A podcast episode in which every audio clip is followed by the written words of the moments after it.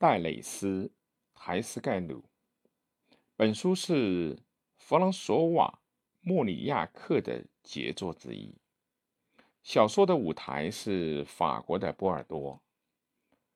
阿尔茹斯鲁斯距圣克莱尔车站约有十公里的路程，是一个由一条道路与外界连接起来的孤岛，周围的环绕着松林。与裸麦，拉罗克世家和台斯盖鲁的家就在这里。拉罗克家的戴蕾斯和台斯盖鲁家的贝尔纳，按照原来的约定结了婚。戴蕾斯很不适应由旧的习惯、体面。和观念所支配的丈夫家的日常生活极不称心。戴蕾丝问自己：为什么和这个男子结婚呢？自己不正是逃避对生活的冒险，而躲到结婚这一安稳处所了吗？虽然不是嫌恶丈夫。但希望一人独处，想把丈夫永远从床上赶走，在怀孕的同时，产生了一种消极的、微妙的心理，杀害自己的丈夫，趁着丈夫患病之机，在潜在心理的支配下，着手自己的杀人计划。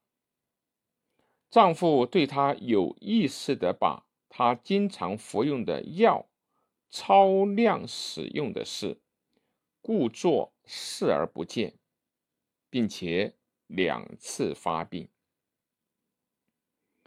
经常看病的医生和坐诊的医生都被了请来，判明这是意外事故，是有人伪造处方签。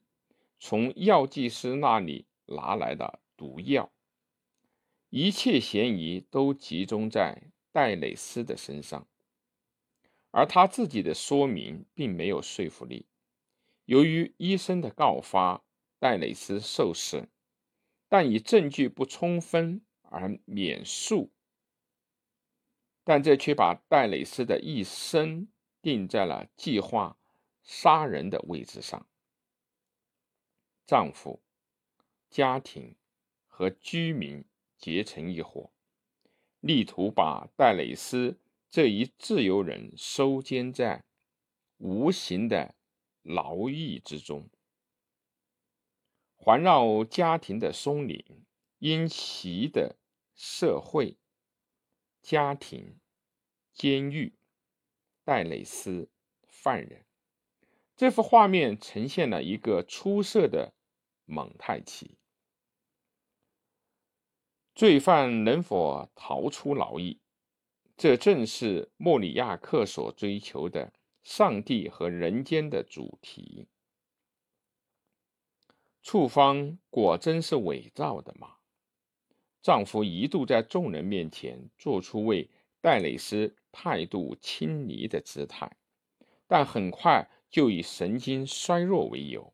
把他幽禁在阿尔茹鲁斯，最终把他弃置在巴黎。戴蕾丝成功的摆脱了阴袭吗？这描绘了黄耸的矗立在上帝面前的一个女人的实际和覆盖着一层薄膜的她之间的。微妙差异。故事是从法院归来的马车中的回忆引起的，结构巧妙自然。描写戴蕾斯晚年的另一部作品《黑夜的终止》。莫里亚克是生于法国南部的天主教的作家，是一个人道主义作家。也是屈指可数的存在主义作家。